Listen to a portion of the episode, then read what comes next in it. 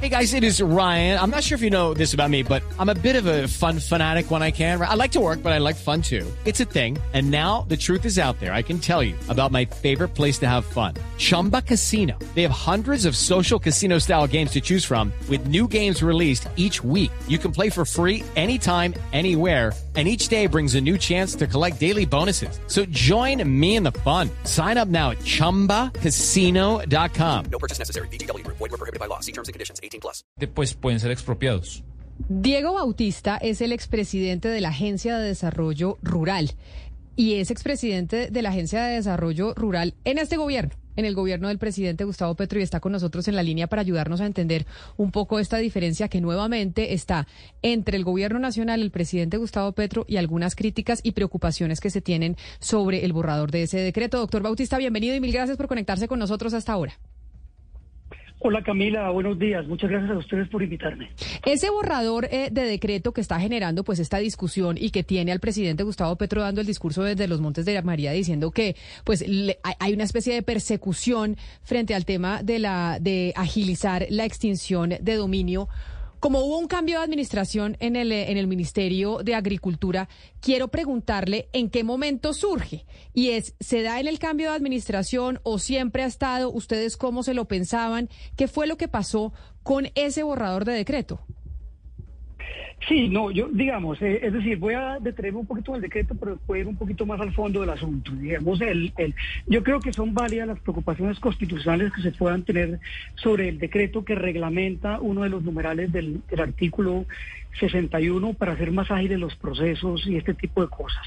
Digamos que en el fondo de esto está qué tanto hace uno una reforma agraria a las malas y qué tanto hace una reforma agraria a las buenas. Yo creo que hay razones fundamentales y yo creo que hoy la sociedad colombiana entiende que hay que hacer una reforma agraria. Quienes no lo entendían hace tres, cuatro años, yo creo que hoy lo entienden y yo creo que muchos empresarios han manifestado que entienden que esto es que dentro de las necesidades que está pidiendo la sociedad de cambio, este tema de la tierra hay que cambiarlo. Hay que, este es un país de una altísima contra, contra, eh, eh, concentración de la tierra. Aquí sí hay eh, eh, una latifundios gigantes improductivos y aquí sí hay unos campesinos que están esperando llegar a la tierra para poder tenerla y para poder producirla. Entonces hay una necesidad de fondo, la tierra es un factor muy importante en este país, hace 100 años nos estamos peleando por eso, no por nada el punto uno del acuerdo con la FARC que cierra un conflicto de 50 años, es la reforma rural integral. Es decir, aquí quien diga lo contrario está usándolo como una bandera política. Aquí se necesita la reforma agraria, que es por lo que estuvimos convencidos siempre en el gobierno y, que, y que es por lo que la ministra Cecilia López aceptó el cargo y todos nos fuimos a trabajar en eso. El tema es que eh, una cosa es eh, plantear lo que dice el acuerdo de 3 millones de hectáreas para entregar y otra cosa son las capacidades de nuestras organizaciones, y las posibilidades que tienen nuestros instrumentos. Entonces, hay unos instrumentos que son camisa de fuerza, el gobierno, el presidente siempre mencionaba su famoso enemigo interno. Entonces, hay unos temas que hay que reformar ahí y hay que unos, unas organizaciones que tienen que tener la capacidad para hacerlo. Entonces, una cosa es decir, vamos a hacer tres millones y otra cosa es venga y vea usted en tres años si es capaz de sacar las tres, no porque no quiera, todos quisiéramos hacerlo, sino las posibilidades reales de hacerlo. Y en eso está un poco el sentido también de, del cambio. Hacemos un cambio de tres años o nos ponemos en una senda de cambio con el gran acuerdo nacional que está proponiendo el presidente. Este tema de la extinción de dominio, yo sí creo que se puede revisar constitucionalmente. A mí el debate me parece absolutamente sano. Yo creo que sí le está dando como unas nuevas eh, unas facultades administrativas al, gobierno que no están contempladas en la ley del plan de desarrollo. Se están modificando los causales de eh, la función social de la propiedad, que yo no sé hasta tanto, eso lo puede cambiar un decreto si no estaba en la ley, pero podrá decir otro abogado, yo no soy abogado, que sí se puede y no me quiero meter ahí, pero digamos que ahí sí, hacer esto de esta manera, más allá del tema constitucional, sí nos mete en un tema de hacer una reforma eh, agraria a la brava. Y eso es algo que el presidente no había usado. El presidente llega, dice, vamos a hacer esta reforma agraria bien. Yo estuve en reuniones donde lo dijo, donde siempre decía, pues lo otro es la guerra. Y el presidente dice no vamos a comprar la tierra al, al avalúo catastral, vamos a hacer una avalúo, a, comprar el avalúo comercial y hace este acuerdo con Fedegan, que yo creo que también está en el fondo de este asunto. Ese acuerdo Fedegan no está saliendo bien, no tiene resultados. A este momento vamos a cumplir un año y no hay un resultado de este acuerdo y no hay un resultado de este acuerdo eh, que hoy podamos mostrarle. No hay ni siquiera, yo en su momento le decía a José Félix Laforí, al gobierno, por lo menos necesitamos unos casos emblemáticos para mostrarle al país que esto sí es posible, Pero, do- que este acuerdo de paz Bautista. que está intrínseco, se- sí.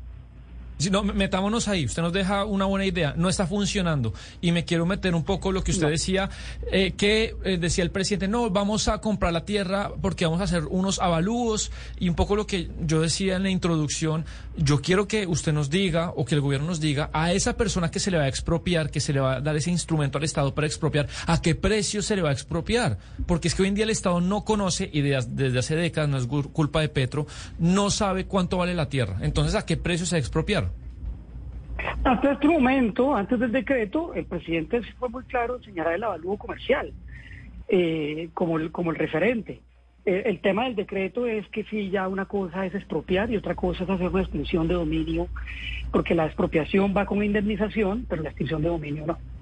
Ahora, hay en el decreto una salida que es que eh, voluntariamente el dueño del predio puede, con el 80% Claro, claro, pero inicialmente, le pregunto, doctor Bautista. esto. Pero, pero digamos, para complementarle, pero Sí. esto requiere pues que el IGAC entre a valorar directamente y si en ese IGAC lo tercerice, cuál es el valor de ese avalúo.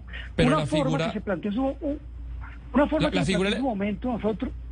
Adelante. No, la, la figura, la, figura de extinción de dominio, eh, eh, entiendo yo, es cuando hay un activo que está relacionado con actividades ilícitas. Y la sabrá, supone uno, pero para ese colombiano cuyo activo no tiene nada que ver con una actividad ilícita, sino, Mire, para, pues, sí, tiene para la tierra ociosa, una- una- pero, claro, Para ser claros, una expropiación es una transformación de derecho del interés particular cuando prima el interés general. Una carretera, alguna obra que es importante para el interés general, el gobierno entra, expropia e indemniza. Una extinción de dominio, una extinción de dominio es un desconocimiento de un derecho por estar haciendo uso mal de ese derecho. En este caso, por razones de eh, eh, eh, eh, eh, ecológicas o de funcionalidad o de función social. Entonces ahí es donde yo digo, ahí hay un tema de qué tanto puede hacerlo la agencia y qué tanto eh, la agencia es juez y parte también, la Agencia Nacional de Tierras es juez. No, no claro, pero el gobierno está entendiendo que es- es- el, el gobierno está entendiendo que tener una tierra o- ociosa es hacer un uso malo del activo. claro. Y claro. por- o sea, un derecho, entonces, eso, hay extin- detención de derechos, es un derecho del particular, pero el particular tiene una responsabilidad social. sobre Claro, pero la extinción de dominio, doctor Bautista, la-. Claro, pero la extinción de dominio no hay, no hay, no hay, digamos, no se me paga, no hay indemnización. Entonces, el terrateniente que tiene la tierra ociosa se entiende extinción de dominio y no hay, y no hay indemnización. Sencillamente por tener la tierra. Hay unas, digamos, el, el, eh, como está establecido el proceso, es que se determinan unas regiones, eso está en el plan de desarrollo y está en la ley, unas regiones eh, de unas zonas alimentarias, que ese es otro problema. O sea, ¿quién va a definir las zonas alimentarias? ¿Cómo va a hacerse? Eh, ¿Con quién vamos a determinar si esto está incumpliendo la función ecológica o si esto está incumpliendo la función social? Se ha dicho, hay unas zonas y llegamos donde un señor, este señor tiene, está incumpliendo esto. Entonces el Estado eh, hace uso de ese derecho que se está eh, arrogando con el, con el decreto y, declara ese hecho como un potencial de extinción de dominio. El propietario tiene, eh, puede eh, decir eh, si está interesado en esto, lo vendo por el 80%, pero el propietario podría decir que no. Y si dice que no, entonces está el debate de, si está incumpliendo la función ecológica y la función social, pero ¿quién va a sanar eso? ¿La justicia? ¿El gobierno? ¿El señor? Entonces ahí es donde me parece que es muy importante, y eso se ha resuelto antes, que entre la justicia en algo tan complicado para lo que significa la historia del conflicto colombiano eh, de estas magnitudes. Por eso se determinó que fuera el juez quien determinara y que saldara este tema. Ahora, es insoportable eso para un ejecutor en una agencia. porque pues le tarda, se demora el proceso, usted tiene aquí encima que tres millones tiene que hacerlos en este, en este cuatrienio y genera unas tensiones que terminan por decir, pues se va y, si no lo hacemos a la brava, no lo hacemos. No, yo creo que ahí es donde me parece, y este puede ser un gran tema para el acuerdo nacional, Sebastián. Yo creo que este tema tiene que estar ahí, de si nos hacemos una reforma agraria a las buenas o hacemos una reforma agraria a las malas. Señor a mí me Bautista. parece bien la discusión, me parece buena la iniciativa del gobierno de abrir las mesas para que se pueda conversar esto, pero sí me parece que es un tema que es importante eh, hacerlo. Quiero solamente decir una cosa, hay otras posibilidades de eh, eh, tener tierra, que el Estado tenga tierra la adjudique. Nosotros en el gobierno hicimos un análisis y salían en Magdalena Medio y en el Caribe 6 millones de hectáreas, un potencial de 6 millones hectáreas solamente en esas zonas a partir de recuperación de baldíos. Entonces hay que explorar, hay que dejar las ansiedades y hay que ponernos en esto porque esto es significativo en la historia del país en tema de la tierra. Señor Bautista, estemos hablando de expropiación o extinción de dominio. Hay un tema que es crucial y es la confianza en el Estado, la confianza en las instituciones. Por ejemplo, esta mañana eh, en una entrevista acá en Blue Radio, el señor eh, Gerardo Vega eh, decía que había una que tenía una serie de casos que eran, eh, si no estoy mal, se refirió a prevaricato por omisión. Es decir, hay una serie de casos donde hay omisiones voluntarias por parte del Estado, por parte de una institución del Estado. Entonces uno se, uno se pregunta, claro, una reforma agraria, eh, una cantidad de cambios que se le empiezan a anunciar a las personas, pero ¿cómo se recupera esa confianza en el Estado? Si uno, si le empiezan a decir a uno que hay esta cantidad de, de problemas que llevan años represados y que hay una oposición tan fuerte a que haya una reforma, ¿cómo, cómo recuperar eh, las instituciones, la confianza en las instituciones? Pues yo creo que lo que me parece y veo la voluntad es este este tema en el acuerdo nacional. Los empresarios, yo creo que, salvo uno que otro caso, yo creo que eh, se está entendiendo. Si no hay un mensaje suficiente de las primeras líneas y del cambio de, de, un gobierno de izquierda aquí y todo lo que está pasando, pues eh, yo, y yo veo todo el empresariado que está de acuerdo y está pidiendo sentarse ahí. Yo creo que este tema es importante. Ahora, sí hay que entender, y me refiero al discurso que mencionaba Camila del presidente ayer, que tiene razón. O sea, aquí sí hubo un despojo gigante. Aquí hubo una contrarreforma agraria en este país que está aprobado. No lo estoy diciendo yo ni es una opinión. Está aprobado por los jueces. El tema de Argos fue un problema que de hecho también ellos están participando en la solución. Lucky Land Casino asking people what's the weirdest place you've gotten lucky? Lucky? In line at the deli, I guess? Aha, in my dentist's office. More than once, actually. Do I have to say? Yes, you do. In the car before my kids' PTA meeting. Really? Yes. Excuse me, what's the weirdest place you've gotten lucky? I never win and tell. Well, there you have it. You can get lucky anywhere playing at LuckyLandSlots.com. Play for free right now. Are you feeling lucky? No purchase necessary. Void where prohibited by law. 18 plus. Terms and conditions apply. See website for details. Ahora, eh, ahí, ahí, digamos, aquí hubo despojadores de tierra y de grandes cantidades de tierra, que la unidad de restitución lo que tiene que hacer es moverse con eso rápidamente y que también la justicia tiene que operar. Una cosa que no he dicho que es fundamental, la justicia agraria se acaba de aprobar en el Congreso y la justicia agraria era el complemento a este tema eh, de los límites a la acción administrativa, hasta dónde el Ejecutivo, la Agencia de Tierras entra y hasta dónde hay una justicia agraria eficiente que puede atender rápidamente estos casos. Yo creo que ahí hay una oportunidad con la justicia agraria nueva y hay una oportunidad de hacerlo, digamos, por los caminos Sí. de hacerlo por las buenas. Ahora, en donde sea por las malas, pues habría que hacerlo por las malas, pero yo creo que no Pero- se puede pero- plantear una generalidad, eh, además en este ánimo de concertación, porque yo creo que es mejor el camino de la cohesión social de los temas de Pero mire, doctor Bautista, pero llama la atención el tono, el tono del presidente. Es de verdad, es un tono intimidante, es decir, un tono de decir, mire, aquí, como usted decía al comienzo, o lo hacemos a las buenas o lo vamos a tener que hacer a las malas.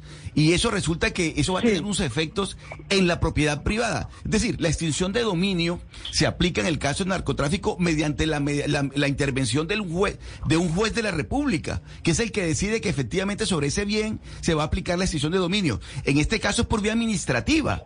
Es decir, es la Agencia Nacional de Tierras la que en últimas termina tomando una decisión sobre los bienes que han sido adquiridos o de buena fe o, lo que usted quiera.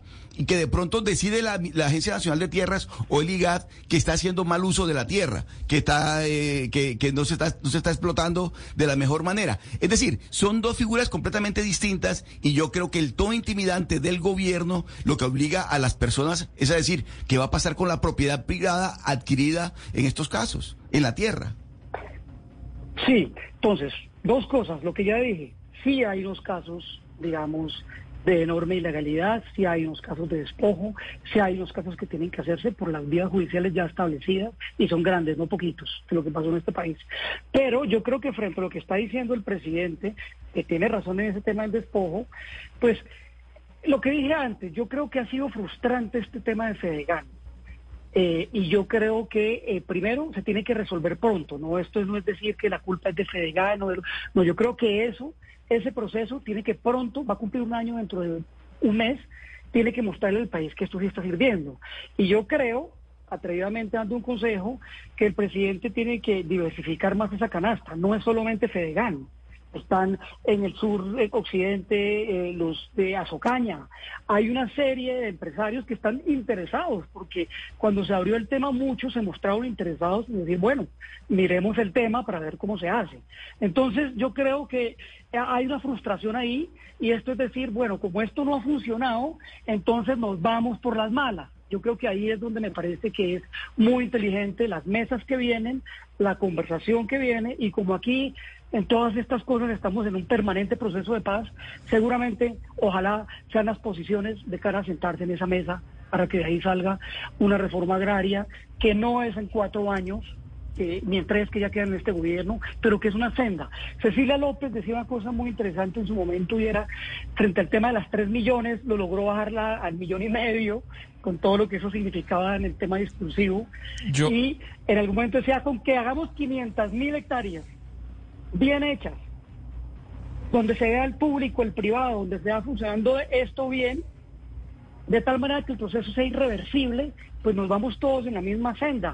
Una cosa final, este no es un tema del título. O sea, un título no es suficiente. Yo he encontrado en el territorio gente que tiene un título, que tiene 75 años, porque tienen un título de la reforma agraria de Carlos Llera Restrepo en los años 70, descalzos, con la camisa raída y con su título.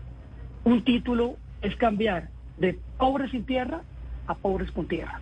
Necesitamos título, pero necesitamos desarrollo rural, que es lo que es, y completa la ecuación de la reforma ¿Y, y rural integral que está cómo analiza, cómo analiza usted, doctor Bautista, eh, la diferencia que, que se sabe en público y en privado que existe, las diferencias, si se quiere, ideológicas o metodológicas entre Gerardo Vega y Jennifer Mojica, ministra de Agricultura y el director eh, de la Agencia Nacional de Tierras? Eh, sabemos que, que un poco se dice que Vega ha sobreestimado la capacidad que tiene el Estado en esta reforma y ha habido problemas, usted, sabe bien, eh, eh, en, en la titulización, en la, en la estadística. Ese problema interno que hay ahí en esa cartera, eh, ¿qué, qué consecuencias puede traer para, para esta reforma agraria eh, en, eh, del gobierno? No, yo creo que ahí se tienen que poner de acuerdo, pero yo creo que sí hay una razonabilidad en la discusión, o sea, tiene que ser transparente. Todas las cifras tienen que ser transparentes. Uno no puede revolver lo que hace parte de los 7 millones con lo que hace parte, que es formalizar, reconocer derechos de gente que ya está ahí, con lo que tiene que hacer la reforma agraria, que es eh, adquirir nueva tierra y entregarla. Además, la reforma agraria tiene varias cosas, no solamente comprar la tierra. Luego viene algo que, como estamos un año en este cuento, no ha venido todavía, pero es a quién se le entrega. ¿A quién se le va a entregar la tierra? ¿A cómo se ordena esa fila? A ese sistema eh, imperfecto de registro que hay ahí, se hace con las comunidades campesinas, o sea, ¿a quién se le va a entregar la tierra y cómo va a quedar eso? ¿Como una parte rural? en el que aquí de la cerca para acá están los pobres que llegan a la tierra y de esta cerca para allá van a estar los ricos que tienen la tecnología y la innovación. No, ahí trabajar en la cohesión social es importante, sobre todo para algo que estamos desaprovechando, que es que realmente, y el presidente lo dijo en su momento, seamos una potencia alimentaria. Y podemos vender alimentos al planeta y estamos en estas conversaciones y podemos cometer muchos errores, hacer una reforma agraria fracasada y que no contribuya a la cohesión social del país. Pero entonces, doctor Bautista, agradeciéndole su tiempo y entendiendo sus explicaciones, claro, el país coincide en que hay que hacer una reforma agraria. La pregunta de lo que usted está viendo, ya no desde el gobierno, sino desde afuera, porque usted estuvo en el gobierno desde hasta hace muy poquito, viendo pues el debate que se está presentando, el discurso del presidente, ¿usted cree que lo que estamos viendo ahorita es que se está intentando hacer una reforma agraria a las malas o no? ¿O usted cree que tal vez se necesita eh, explicar un poco mejor y esta reglamentación de decreto sí se necesita de esa forma para que la podamos hacer más pronto que tarde? Que sabemos que es necesaria esa reforma. Pues yo creo que hay como unos temas de, de solución desesperada ante el poco avance. Y ese poco avance tiene que ver también con las capacidades organizacionales, los algunos instrumentos, y yo también creo que por la falta de pericia de algunos funcionarios. Entonces, hay, hay, hay como un conjunto de cosas y son medidas desesperadas. Yo creo que también puede ser o la hacemos a las malas o la hacemos a las buenas. Mi esperanza es resolvamos eso en el acuerdo nacional, resolvamos eso con los gremios, con quienes estén, para ver si, si realmente hacemos esto a las buenas, que yo sí creo que hay como un conjunto de voluntades en este momento que se pueden aprovechar. Entonces, eh, a mí me parece que eh, es explicarlo, pero también es tener la voluntad. Lo otro puede, simplemente pues puede ser ese llamado desesperado. Bueno, aquí o lo hacemos así o lo hacemos así. Eh, lo importante es que el gobierno considere viable y como una oportunidad hacerlo a las buenas y que el empresariado entienda que se tiene que hacer. Yo soy más amigo y creo más en el peso de la voluntad eh, eh, política de empresarios y gobierno que una medida eh, eh, eh, de presión y una medida desesperada que va a romper con la cohesión social, que no es lo que quiere nadie ahorita. Pues ojalá eso que usted está diciendo y ese optimismo que tiene, que esa reforma agraria que coincidimos en el país que se necesita, desde hace décadas se necesita en Colombia, pues se haga a las buenas y en, consenso y no con esos enfrentamientos que un poco yo no sé si a usted le parezca, es la, la respuesta que se vio del presidente ayer en los Montes de María con ese discurso, como en ese desespero de que no se puede lograr el consenso, entonces se hace a la, a la berraca, como dicen los antioqueños. Exactamente. Yo creo que el presidente tiene que resolver también unos temas internos. Insisto, hay unos temas internos que resolver en términos de estructuras organizacionales, de procesos, de mirar qué está pasando eh, eh, eh, bien, porque pues él sí tiene la institucionalidad de cumplir con lo que prometió y me parece que pues así debe ser. Pero no es un tema solamente de echarle la culpa a los demás, que también hay culpa ahí, sino que hay que revisar internamente también qué es lo que está pasando. Y eso que usted está diciendo eso que está diciendo usted, doctor Bautista, precisamente me lleva a preguntarle entonces, ¿usted por qué se fue de la Agencia de Desarrollo Rural? Si realmente hay esos procesos internos que se tienen que revisar, esa, es, esa falta, digamos, como de practicidad que se nota ya que hay en el gobierno, que el mismo presidente lo ha reconocido y por eso le habla a sus ministros, oiga, tenemos que movernos porque el tiempo no es infinito, ¿usted por qué se fue? No, yo me fui porque cambió el ecosistema. El presidente rompió la coalición, se fue la ministra Cecilia López, con la que yo había llegado, se fue José Antonio Campos, se fue un equipo de gobierno que el presidente mismo declaró que no, que ya no era esa la coalición.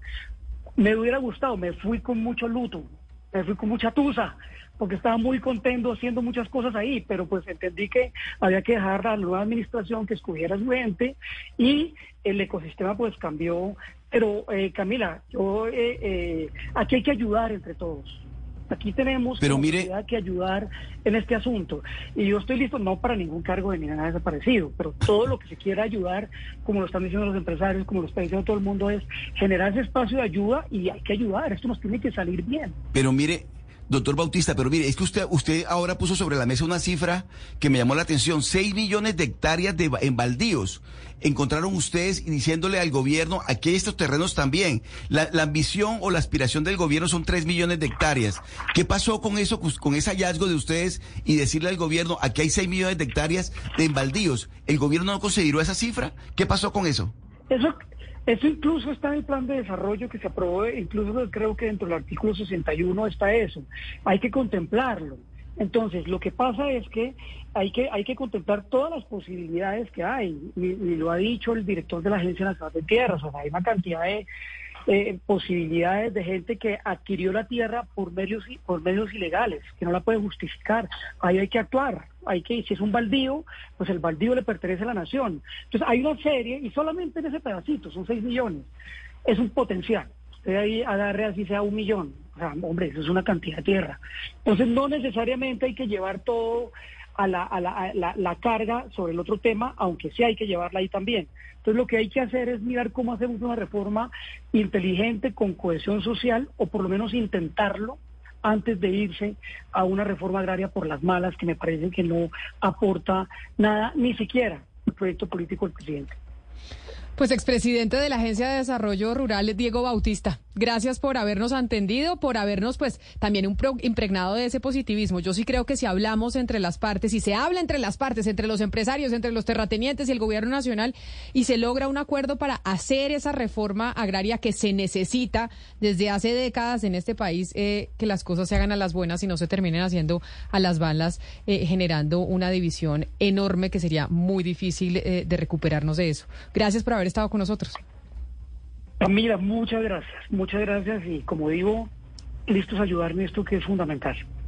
Claro que sí. A mí, Camila, me pareció extraordinaria esta charla. With the Lucky Land slots, you can get lucky just about anywhere. This is your captain speaking. Uh, we've got clear runway and the weather's fine, but we're just going to circle up here a while and uh, get lucky. No, no, nothing like that. It's just these cash prizes add up quick. So I suggest you sit back, keep your tray table upright, and start getting lucky. Play for free at LuckyLandSlots.com. Are you feeling lucky? No purchase necessary. Void where prohibited by law. 18 plus terms and conditions apply. See website for details.